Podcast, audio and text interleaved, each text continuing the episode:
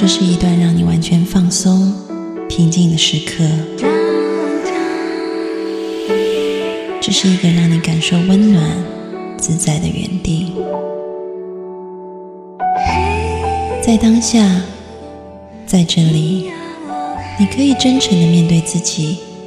我是你的心灵守护者，我是安安老师。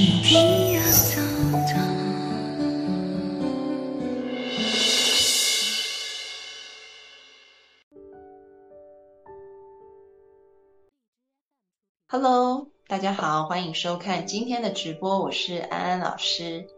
今天呢，我们邀请到了一位非常重量级的嘉宾。其实，在介绍这个嘉宾之前呢，我要先说哈，就是最近呃，新冠疫情又在各地好像又开始起来了。其实从一九年底到现在，已经经过了这么长的时间。我想，呃，新冠这个东西，它在我们一般人就是老百姓的身上，已经发生了一些，我们对于他的心态已经发生了一些转变。从一开始我们是害怕这个疾病本身，一直到现在，也许有一些结构性的因素、社会性的因素，让我们感觉到我们是不安全的。可能这个因素已经离新冠有一点点距离了哈。所以在这个时刻，我想我们很荣幸的哈，可以邀请到中国心理学界。一个非常知名的老师郑日昌教授，那我来介绍一下郑教授，他是北师大心理系的博导，然后同时呢，他也是中国呃发展心理测量的一个泰斗人物哈，一个开拓者。那他也是各大媒体争相邀请的心理专家，我们很荣幸可以邀请他到我们的节目当中来分享，要怎么样面对新冠疫情，我们要做哪一些呃心理上面的预备准备。啊，去应付这样子的一个灾难。那接下来呢，我就会把时间交给郑老师，由郑老师来替我们讲述。啊，那欢迎郑老师。大家好，安安老师好。呃，我这个灾难的心理应对与心理援助这个专题呀，是二零零三年非典肆虐的时候。在凤凰卫视世纪大讲堂上面做的一个演讲，呃，当时我记得主持呢是那个阿易，呃，也很有名的一一位主持人了。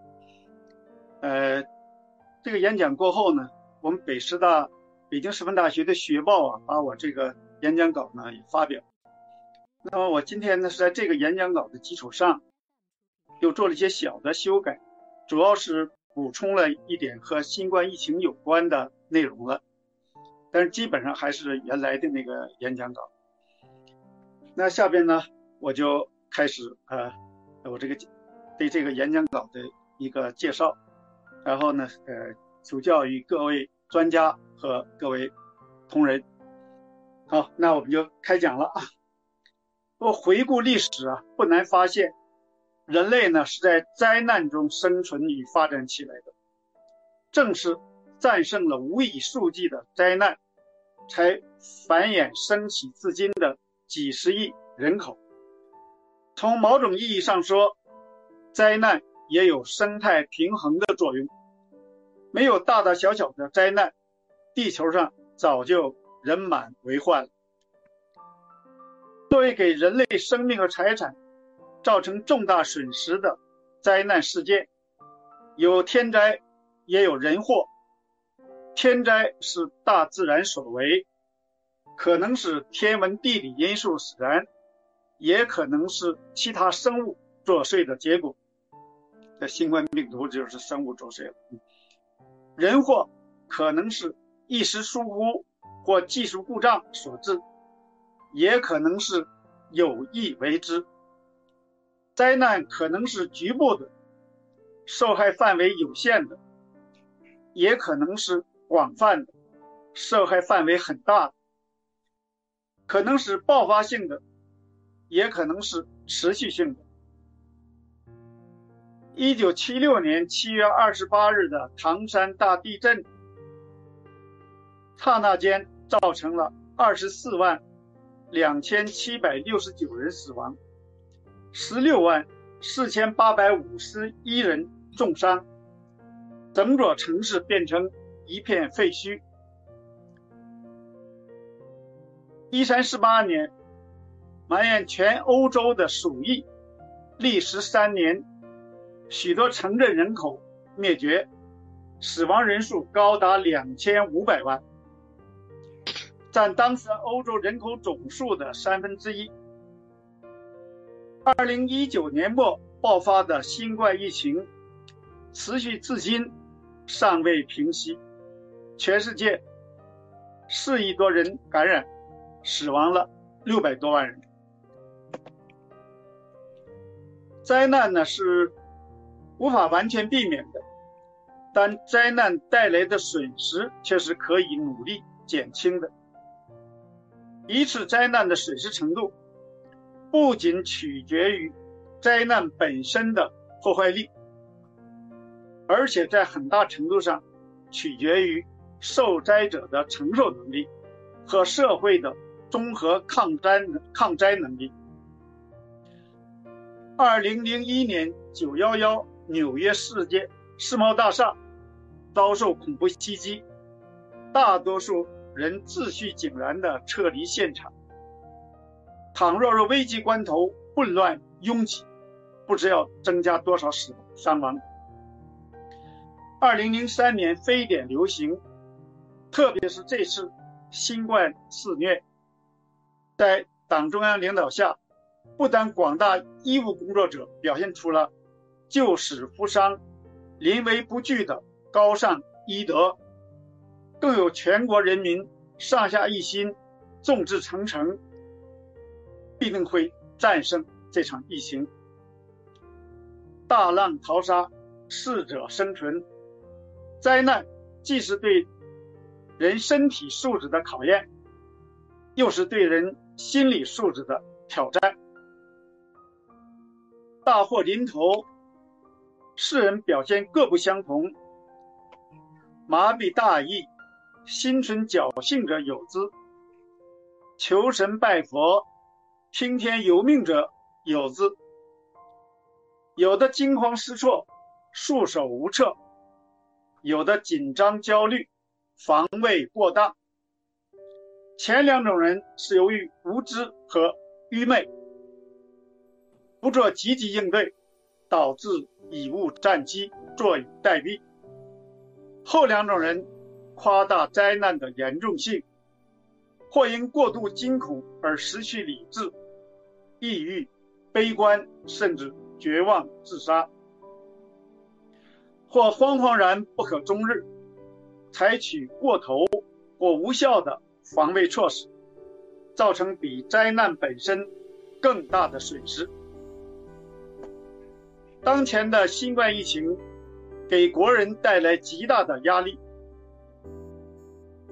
病毒可怕，担心感染，让人恐慌；居家隔离，工作受限，让人焦虑；封城封区，生活不便，是让人愤怒。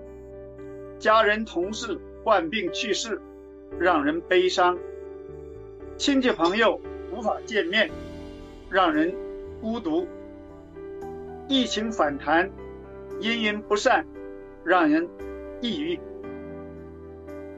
由加拿大医生塞里等人提出的应激理论，对于理解灾难对人身心的影响很有帮助。应激的英文是 stress。指的是由令人紧张的事件或环境刺激所唤起的生理、心理反应。筛里把应激的生理过程分为三个阶段。第一个阶段是警觉期，也就是通过一系列的神经生理变化，紧急动员体内资源，机体处于战备状态。也就是，压力来了，引起注意。调动能量。那么第二个阶段叫抵抗期，这时候呢继续发生神经生理变化，充分利用体内资源对付各种紧急情况，就压来了，我调能量去克服它，对抗它。第三个阶段呢是衰竭期，体内的激素和重要的微量元素耗尽，某些细胞和组织遭到破坏，出现创伤后应激障碍，就是 PTSD 啊。就这时候能量耗尽了，或叫枯竭了，叫倦怠期、枯竭期，叫 job burnout，那么这要出问题了。研究表明，适度的应激反应啊，有利于调动机体能量，抵抗外来压力。但若恐慌紧张过度，导致过强或持续的应激反应，则会影响神经体液和免疫系统的功能，引起心血管系统、消化系统等各个器官系统的疾病。也可能引起代谢障碍癌症，甚至导致死亡。这已是临床上不争的事实了。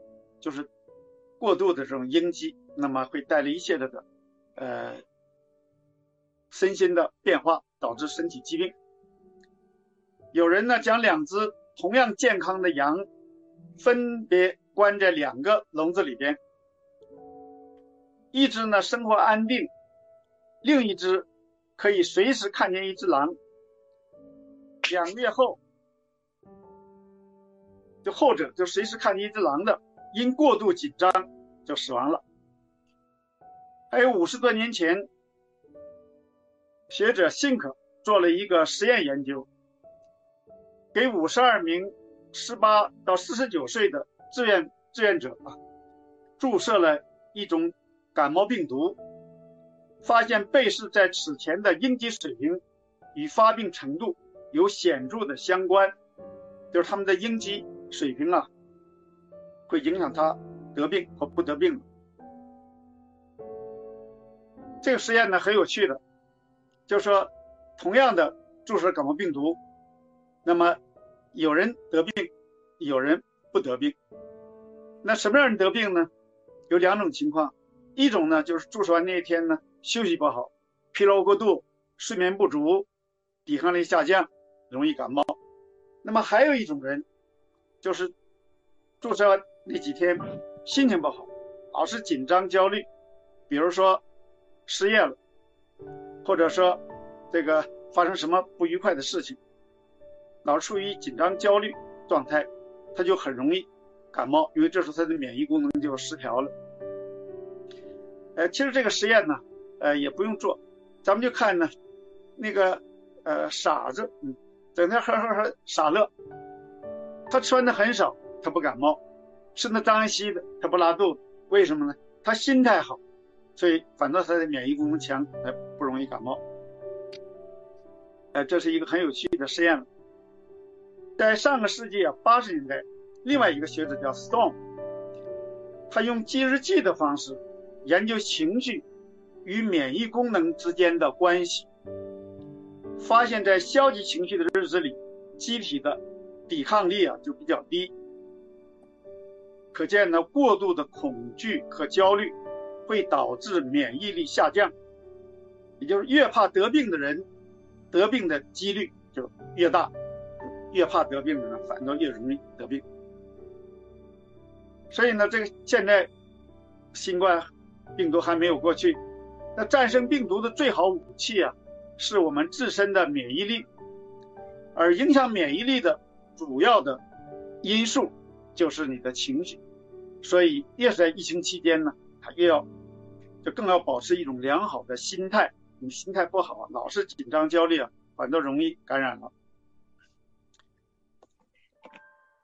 那为什么面对同样压力事件，人们的应激反应会不同呢？美国心理学家拉扎罗斯认为，个体对事件的认知评价是决定应激反应的主要中介和直接的动因，而对事件做出何种认知评价，又同个人的知识经验、思维方式和个性特征有关，特别是和个人的思维方式、思维习惯有关系了。美国很有名的临床心理学家，就是认知疗法、理性情绪疗法创始人爱丽丝，他提出呢理性情绪疗法，叫 Rational Emotive Therapy。他和前面说的拉扎罗斯的这个应激理论呢不谋而合。爱丽丝认为啊，人的不良情绪和行为作为一个结果，就是 consequence C 啊，并非是由诱发性事件，就是 A activating events，就是 C 这个结果，并不是由那个事件 A 直接引起，而是由个人对事件的认识或者信念，就是 B beliefs。是由你这个 beliefs 你的信念 B 引起的，就是不是 A 导致的 C，是 B 导致的 C。因此，要改变不良情绪和行为，必须从改变认识入手，也就是要从那个 B 入手。美国的很有名的社会心理学家费斯汀格，他的认知不协调理论呢，可以很好的解释灾难发生后。人们的不同的认识和心态，这个认知不协调理论认为，当一个人同时持有两种在心理上不一致的认知时，便会处于不协调的紧张状态。就同时持有两种心理上不一致的这个认知，就会造成不协认知不协调，这就会导致紧张。这是一种令人不快，所以就会努力的减少它。减少这种不协调，以达到认知协调。这有一个案例了。一九七九年呢，三里岛核泄漏事件发生后，住在附近的居民更相信政府核管理委员会，它缩写是 R 呃 N 呃 NRC，就是呃政府的核管理委员会。就住在附近的居民呢，更相信这个委员会。关于事故并不严重的宣传，就这个尽量的淡化这个，说这个事故没那么严重。哎，附近的居民都很相信了，而远处的居民却更为恐慌，并大骂这个核管理委员会呢，这 NRC 是骗子，就是离得远处的，这你说骗人的。那为什么会这样呢？因为附近的居民需要通过否认或者忽视事故的严重性。来为继续住在危险区辩解，因为他要住在这里，那他就要说这事故很严重，那我住这里，这两个认知不协调，就会呃不舒服了。那如果接受这个说没那么严重，那我住在这里，这个认知就很协调了。所以他就通过否认呢事故的严重性，来呃为继续住在危险区来辩解了，以减少不协调。与此类似啊。在非典和新冠流行期间，一些不得不外出的人，也往往用否定非典和新冠的严重性，来为自己壮胆，取得心理平衡。每当社会动乱或者灾难降临的时候，都会谣言四起。这除了因为呢过度恐惧导致意识狭窄。辨别力下降，容易接受暗示外，也和人们为了替自己缺乏理智的恐慌行为寻求解释有关。此时的人由理性动物变形了理由化动物，就是一种呃心理防御了，哎，找一个理由了。要转变这种扭曲的认知，扭曲的认知啊，必须由信誉高的权威机构。不断的发布真实可靠的信息，所以好多社会呢，咱们说呃不信谣不传谣，那老百姓啊有时候他没办法辨别清楚，他可能呢对哪一种呃说法他听起来呢感到更顺耳更舒服，他就接受了。那么所以一定要权威机构及时的发布真实的可靠的信息。所以呢对灾难的应对研究啊。呃，二十世纪始于二十世纪六十年代，就那个时候开始对灾难这个应对做了大量的研究。所以应对啊，英文叫做 coping，是指呢防止压力或应激的伤害而做出的努力，就为了减少或者防止压力导致应激对自己的伤害，拉朱勒是就是研究压力研究比较多了，他提出了问题取向和情绪取向两种应对策略。他的英文呢叫 problem 啊 forecast，这就是问题取向了。那情绪取向就是 emotional 哎 forecast，那就是一个是呃问题取向，就是解决这个客观存在的问题，就把那矛盾问题给它解决了，这叫问题取向。那还有一种呢是情绪取向，就是调整自己的心态。那问题解决不了，只好调整心态。所以这是问题取向和情绪取向两种应对策略，应对压力的策略了。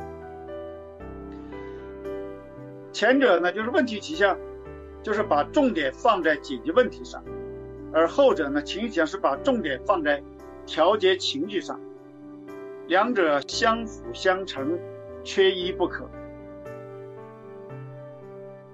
就是我们平时说的，哎，一手抓问题应对，一手抓情绪应对，哎，不可偏废。那么这两者呢，相辅相成，缺一不可。但是对不同的灾难和不同的个人，侧重点呢可能有所不同，或者灾难发生的不同时期，问题取向和情绪取向也可能有所不同的。就是不同的灾难，哎，不同的时期，不同的个人，可能是有的时候以问题取向为主，有的时候，有的人可能以情绪取向、情绪。应对为主了。在西方的文化中啊，问题应对策略更受到推崇。那么，女性比男性在情绪应对方面更有技巧，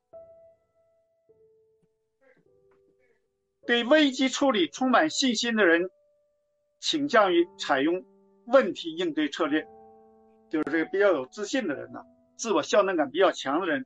可能更多的采用问题应对的策略了。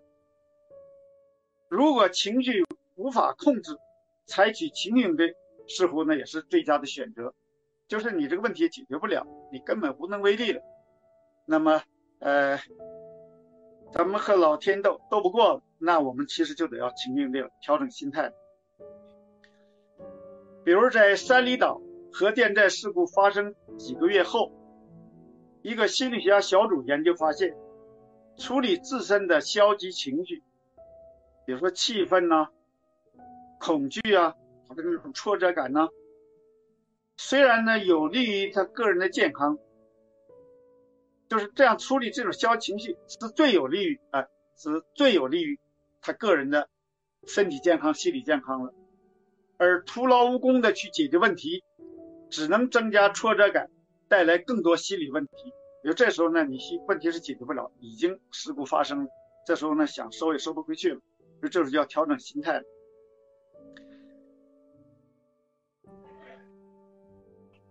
不过呢，对于类似非典和新冠这种具有可控性的威胁，这应该讲问题应对和情应对并重，就是。像那核泄漏、核核泄漏事故已经发生完了，这时候呢，已经没办法挽回了。那我们更多的就是调整心态了。像那个非典呢和这个新冠呢，这是可以控制，所以应该讲问题应对和情绪应对呢并重，这两者呢都需要。也就是说，既要积极采取各种措施克服困难，努力的减少损失，又要消除过度紧张、焦虑和恐惧的情绪。在灾难面前，心理不健康者往往会采取一些不恰当的应对措施，或者消极的自我防御机制。这消极，咱们讲精神分析啊，消极的心理防御机制有很多了。比如说一种呢，就是否认，就是不接受现实，否认已发生的灾难，幻想呢事实不是真的，就是否认。这个灾难了。第二种呢是退行，就是心理活动退回到早期的水平，使用较原始而幼稚的方式应对挫折情境，就像小孩子一样，哎，撒泼打滚了，那么，呃，退回去了。第三种，这个消极的自我防御是回避，就是躲避与现实有关的场景或物品，避免谈论与灾难有关的任何话题，就是不可能，谁说这种事情都不行，都不接受不了了，或者离开那个场所，哎，就简单的回避。那有些事情是回避不了的。第四种是压抑，就是有意或无意的忘记有关事件，将痛苦与焦虑压抑到潜意识当中。第五种是反向，就是内心很紧张，却故意表现出满不在乎的样子。比方说已经很恐惧、很焦虑了，还表现出给外边呢，呃，表现出来好像他呃毫不在意的。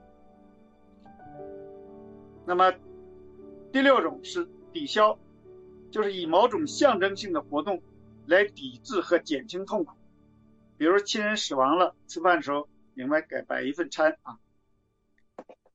第七种是攻击，就是攻击他人或者找替罪羊，或者自残自虐，或者攻击呢他认为的责任人，所以咱们经常会啊，这一星期呢发到无名火，比如说你发给志愿者。哎，这真的有对志愿者发火，或对医护医护人员发火。当然反过来呢，也有的志愿者，哎，或者医护人员也很辛苦，也很疲倦，也憋着一肚子火发到那么老百姓身上。那么还有一种呢，就是自责，为失去亲人内疚自责，重复反复重复。如果当时怎么样，我就他就不会死了，或者就不会出什么问题了。老是用这种方式来自责。当然，还有人用抽烟喝酒来减轻痛苦，结果呢是抽刀断水，水更流；借酒浇浇愁，愁更愁。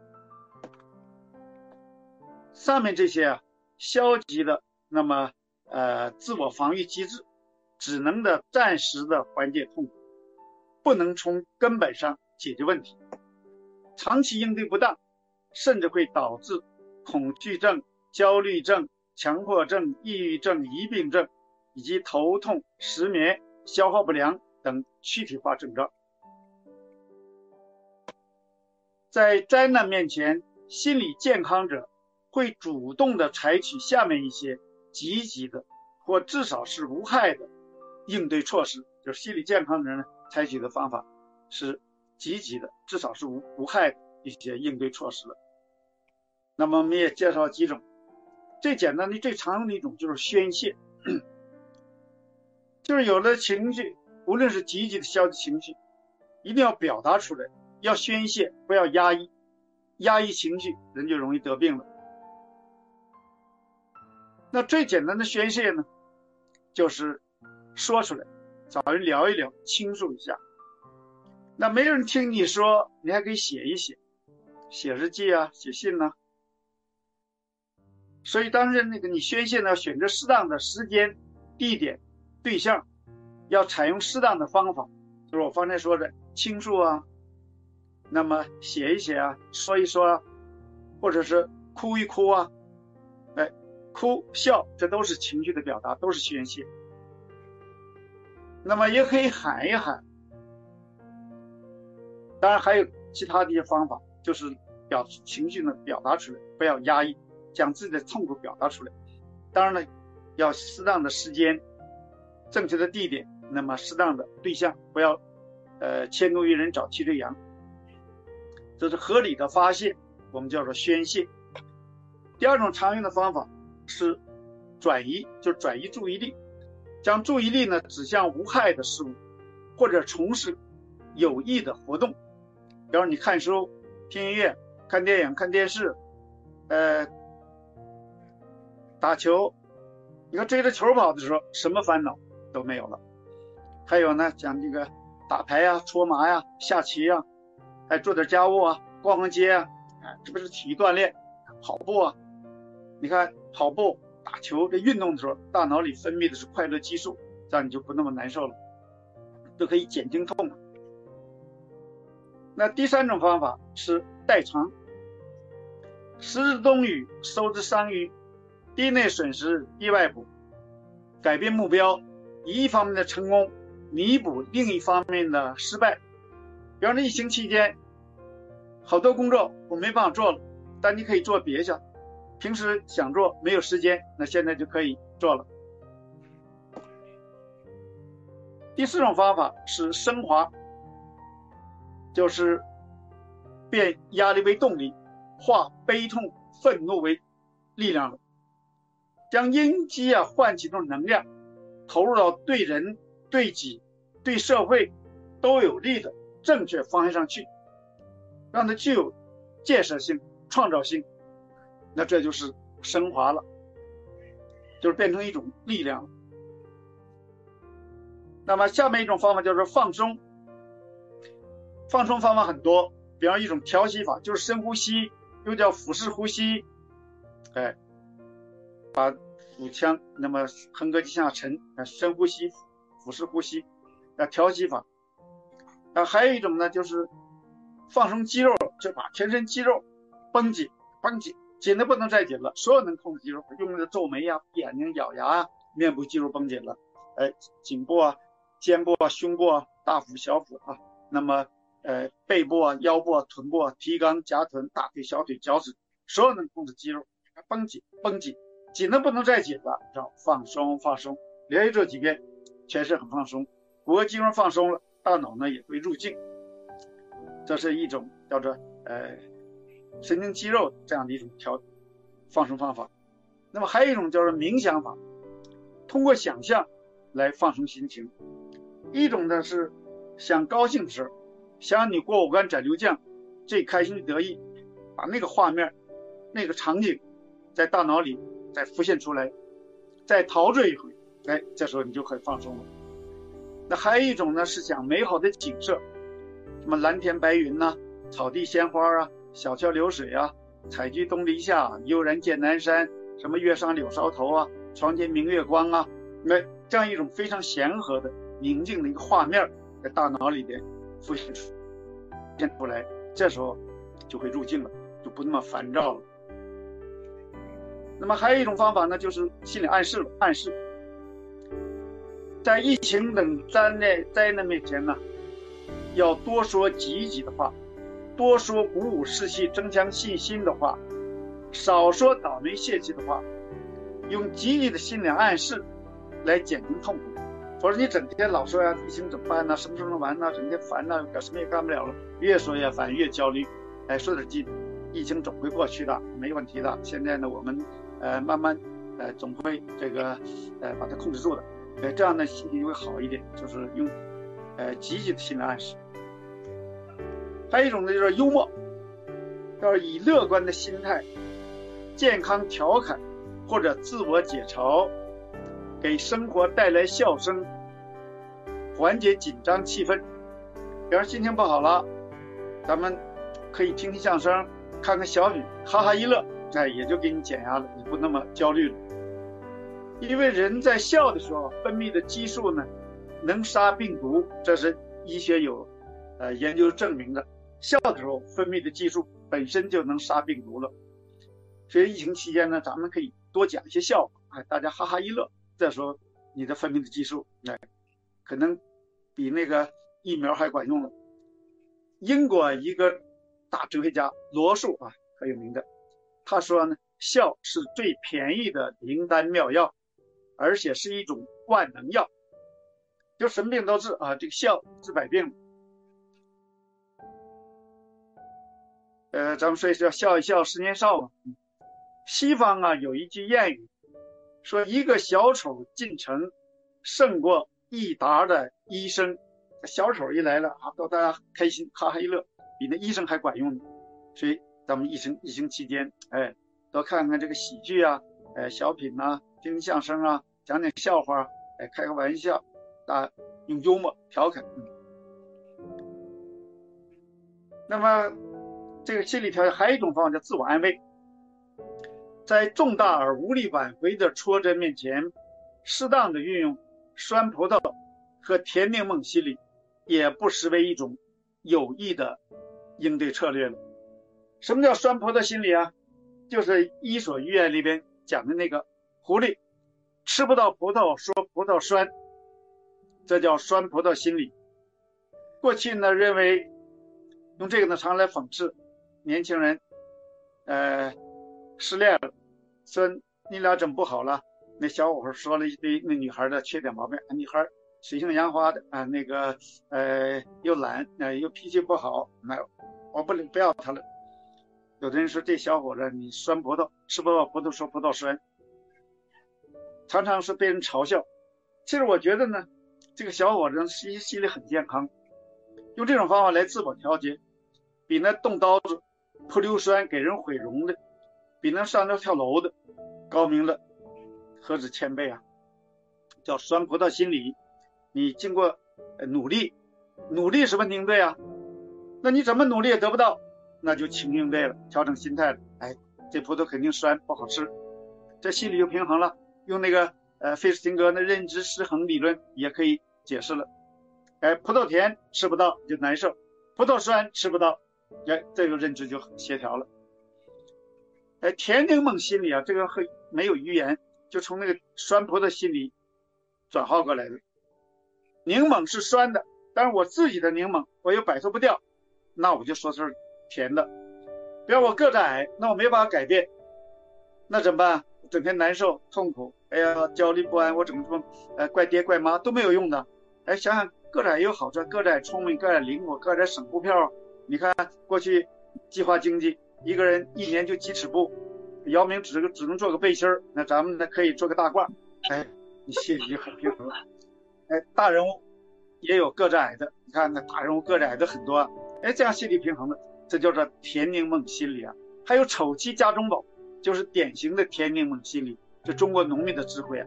现在年轻人不懂这个，经常我讲课下来问老师啊，这句话什么意思啊？我说你去调查调查，绝大多数丑媳妇啊都不怕苦怕累，干活都是好手，呃，那么生孩也不受影响，更主要是安全的。无论你是出国出差啊、打工啊。几年不在家都丢不了，忠心耿耿真的带孩子孝敬老人呢。所以农民看到丑媳妇有这么多的好处，而把当个宝哎，婚姻稳定，家庭和谐。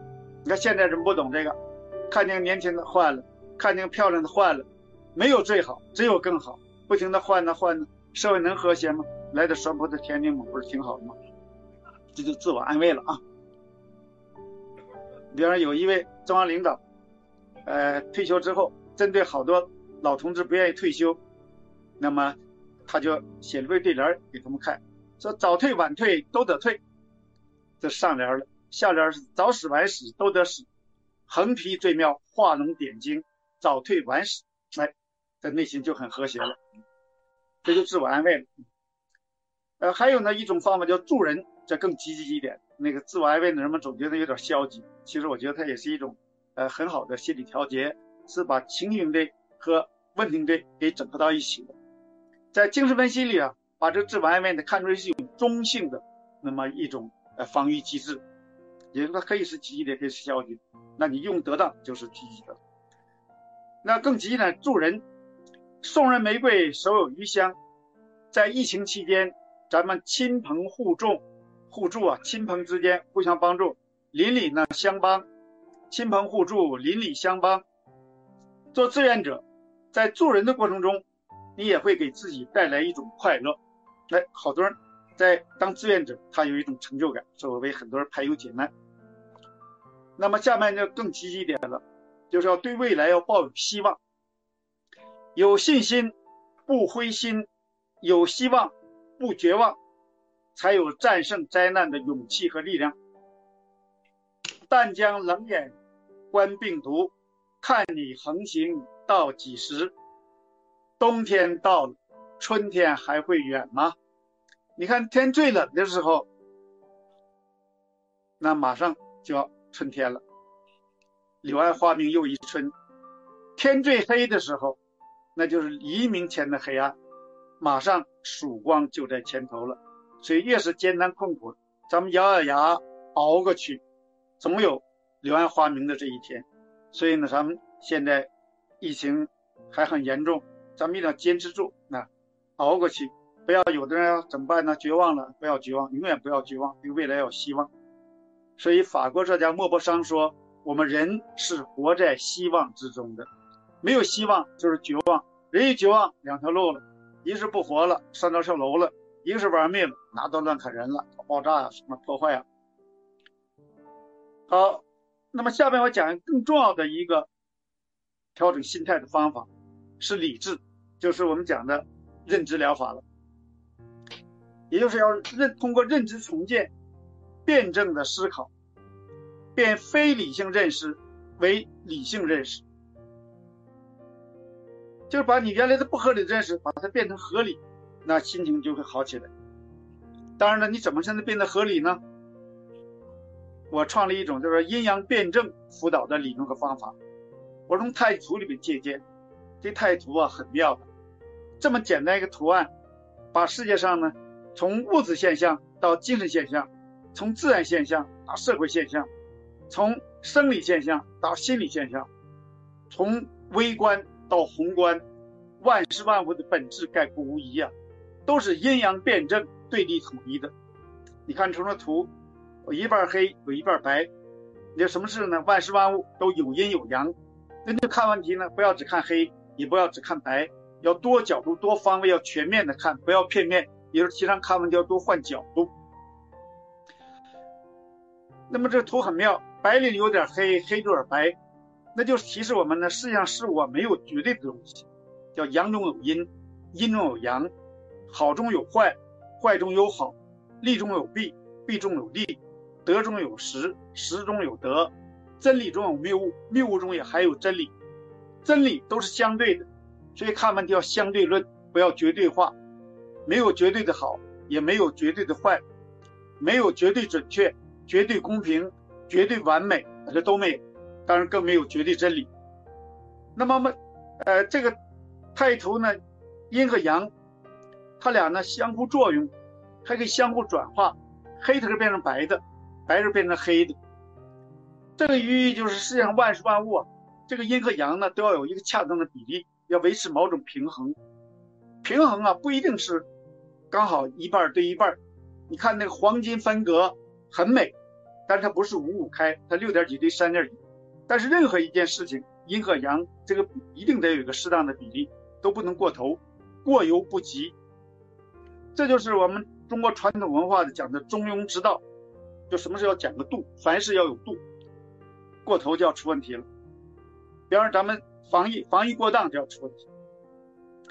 另外呢，这个呃阴和阳，那么除了保持度，他们俩还相互转化，黑的变成白的。白的变成黑的，那就世上万事万物都在发展变化当中，没有静止不变的事物，所以看问题要发展的眼光。用这样的一个，用这个阴阳太极的思想，我们就可以用全面的和发展的眼光，从消极中看到积极，你从黑的里边能看到白，从不好中能发现好。君不见新冠的肆虐，提高了，呃。当然包括非典啊，非典和新冠的肆虐，提高了人们的卫生意识，促进了全民健身运动。疫情期间，交通好了，会议和应酬少了，有更多的时间与家人团聚，或者去学去做长期想学想做而一直不得空的事情。那么我自己就亲身体会。在前年呢，不是年初隔离了几个月吗？很多人怨声载道啊，焦虑不安呐，怎么办呢？我说既来之则安之啊，不隔离要死人的。那你想想，你可以利用这段时间吗？那么原来工作很累，现在可以休息休息；原来没有时间和家人团聚，现在可以跟家人享受天伦之乐；原来想做的没有时间，现在可以做了；有什么业余爱好也可以捡起来了。你看我这个阴阳辩证疗法这本书，好多年前就要写，一年四季到各处讲课，老是做不下来，所以一直没有写。哎，正好前年隔离那几个月，我把阴阳辩证疗法这本书就写完了，已经交到出版社了，很快就会出了。所以什么事呢？哎，不好中也能找到它好的方面，这样的心态就会平衡。在患难之中，一个电话。一个短信、微信可以消除隔阂，增强亲友情、同志情。大家呢更加珍惜生命，善待他人。危急关头，不但考验了群众，也考验了各级领导干部。把百姓生命安危放在首位的政府，必将得到人民的更多拥护。在抗灾中总结经验，接受教训，增加媒体透明度，扩大百姓知情权，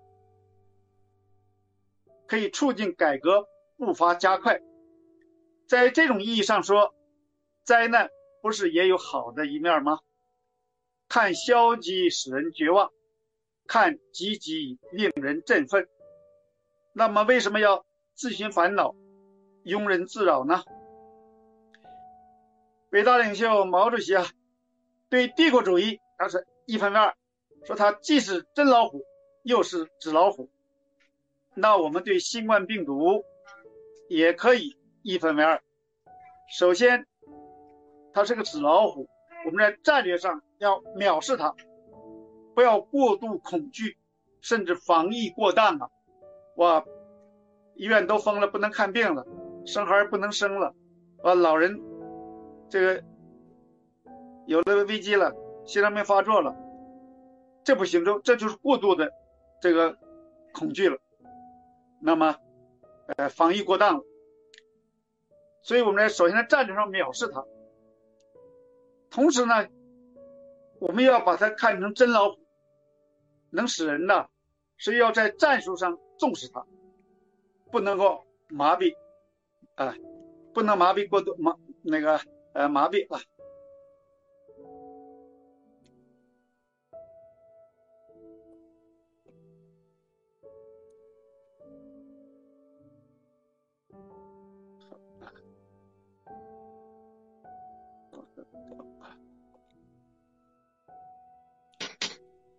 就是呢，如果我们，呃，在战上不重视它，麻痹大意，那么就会导致疫情泛滥。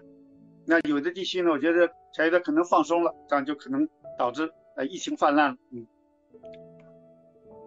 但是最后呢，我们这除了心理调节，最终啊还是要问题应对，还要采取行动。所以最后一个呢，就是要通过行动了。灾难呢，毕竟是天大的坏事，咱不能说都是好事了。本质上还是坏事啊！你不论地震也好，还是这个新冠病毒也好，毕竟是天大的坏事。只靠调整心态的情绪应对是远远不够的，不能只靠调整心态，哎，这灾难就过去了。必须行动起来，为所当为，努力的搞好问题应对。要广泛的收集有用信息，掌握必要的知识技能，寻求社会支持。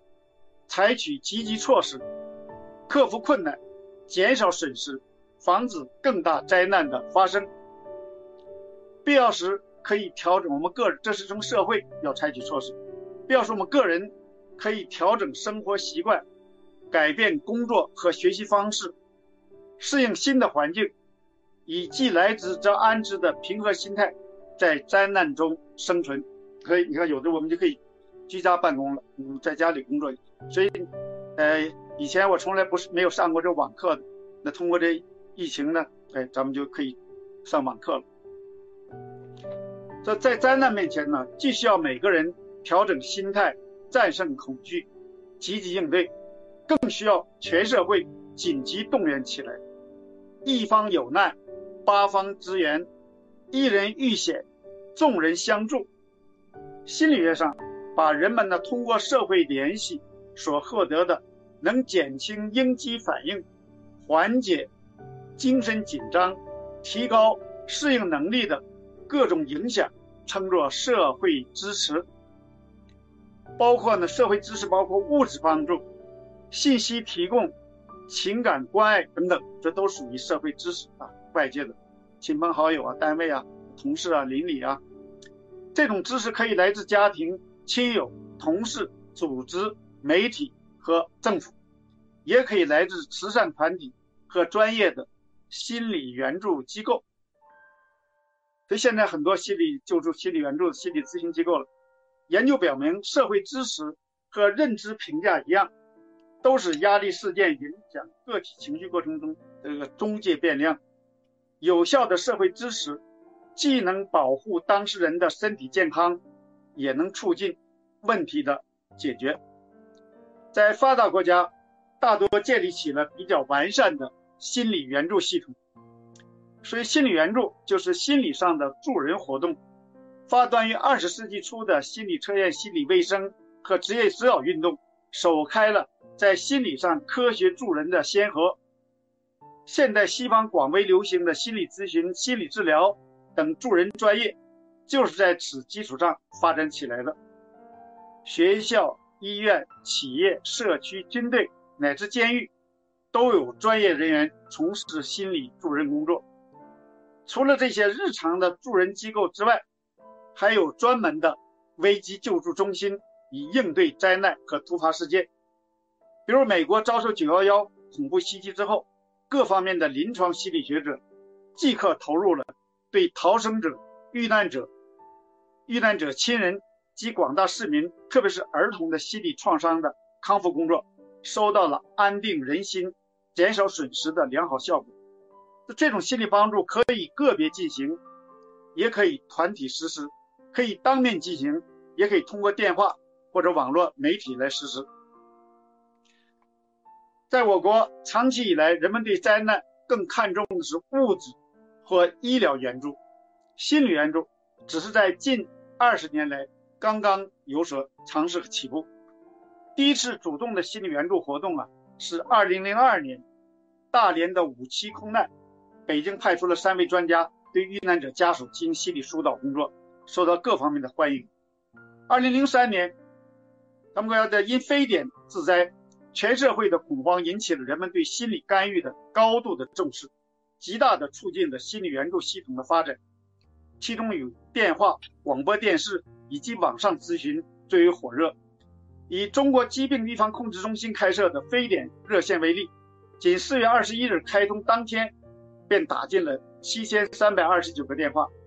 除了这种由医疗卫生部门开设的知识性、信息性的热线外，在北京还有十几条由心理学工作者开设的非典热线，专门对非典患者、疑似病人及家属及隔离人员、非典恐惧者及战斗在非典一线的医务工作者提供心理支持。比如，我们北京师范大学、北京大学等心理学科较为发达的高校。都先后开通了自己的热线，受到群众的欢迎和媒体的关注。以此为契机，北京师范大学的心理学院还正式成立了心理危机干预中心，作为一个常设机构，开展灾难应对与危机干预的研究和服务工作。这是我国对灾难心理援助走向专业化的开端。二零零八年汶川大地震后和近两年的新冠疫情期间。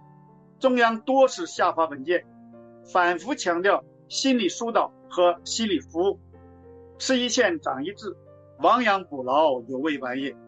我们要尽快完善对灾难的社会支持和心理援助系统，只有这样，才能实行，才能实现真正实现呢“祸兮福所至，大难不死，必有后福”的预言。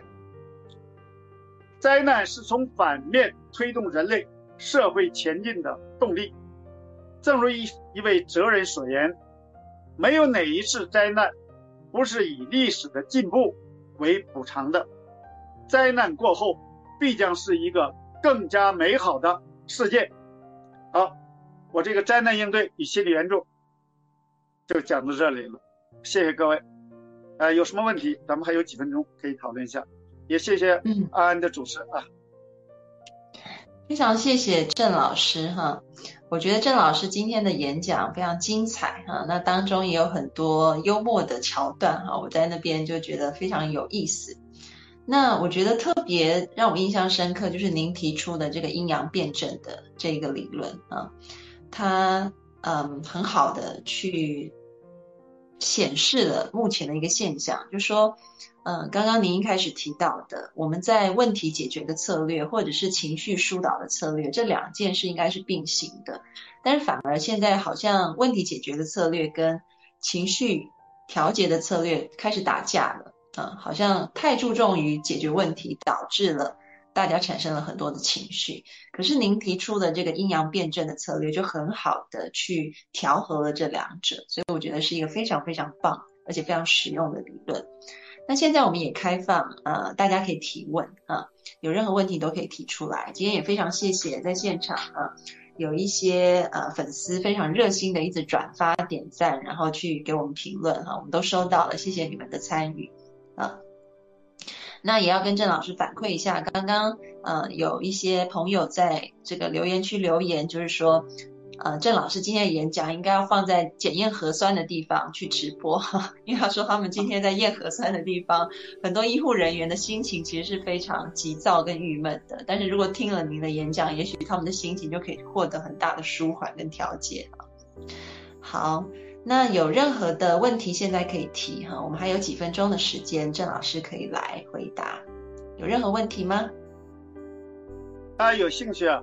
呃，我这个文章呢是二零零三年就发表在北京师范大学学报上，呃，因为我在凤凰卫视嘛，好像是二零零三年四月份吧，就是正是呃非典最严重的时候，在世界大讲堂上的一个演讲，后来那个我们师范大学学报把它发表了，大家可以上那去查。呃，当然我这次呢又把那个呃新冠的这个有疫情这个也加进来了，就是非典都加一个新冠，这个。呃，稍微做了点补充。呃，如果大家感兴趣，也可以把我这文章呢，可以挂到咱们这个呃群里面去，大家可以下载。好的，那就麻烦呃，就是呃，可以请我们的助手找一下二零零三年这一篇文章，如果可以的话，发到群里面。那有朋友提问哈，问老师说他在疫情期间感觉很孤独，有什么办法可以缓解？呃，孤独呢，因为他好多是因为隔隔离了，那么呃，有的单位同事也见不到了，呃，比方说学生那个学同学也见不到了，在家里面，那只能跟亲人嘛，可以多一点交往嘛，呃，跟自己的呃爸爸妈妈、兄弟姐妹啊，呃，自己的孩子，呃，多一多一些交往，所以呃，那是没办法，因为你要出去呢，这已经封了，小区封了，出不去了，那就只能待在家里，那就只能再找找家里做点家务活啊，呃，看看电视啊。那么做点手工啊，呃，大家一不行打打牌啊，下下棋啊，那个抽抽马，呃，聊聊天啊。那么当然你还可以微信嘛，可以微信呢，电话啊，呃，这个和外界的联系其实并呃没有完全断断绝啊。所以你这个呃这种沟通，比如视频呢，呃和好朋友闺蜜啊啊都可以。所以这个呃客观的情况就是问题应对，咱们出不去了，那是解决不了的，那就只能我们自己来调整心态，嗯。呃，找点事情做，或者是主动的和呃外边做一些交流。那么现在这个媒体很发达，这个这个网络很发达了，在这个手机也很方便，所以呢，呃，可以聊天啊、视频呐，呃，和家里人呢，呃，带着孩子玩玩都可以的。嗯嗯，因为业余爱好，嗯，琴棋书画都可以。嗯，那个呃，郑老师刚刚讲到了一点哈，琴棋书画都可以哈。我们今天的直播其实是。呃，古琴养生学会还有安心学院一起合办的啊，所以在这边也要帮这个古琴养生学会来宣传一下，就是他们是以推广古琴，呃，就是可以达到健康养生的一个目的哈，作为学会的宗旨。那呃，在一些古琴的研究里面就发现，如果听古琴的话，可以舒缓心率啊，让我们的情绪平和，所以也不失为一个调节的方法。那另外一部分呢，我也想用我自身的经验回应一下朋友的提问哈，因为以前我得过非典，然后被关在隔离病房一阵子哈，大概有三周的时间。那我觉得那时候我也感觉孤独，而且特别需要社会支持。可是呢，呃，我那时候的做法就是我一天可能上午跟下午各打电话给一个很久没有联系的朋友。因为其实很久没有联系的朋友，呃，你联系他，其实他是会感觉很惊惊喜的啊，所以可能你们会有很多话可以谈。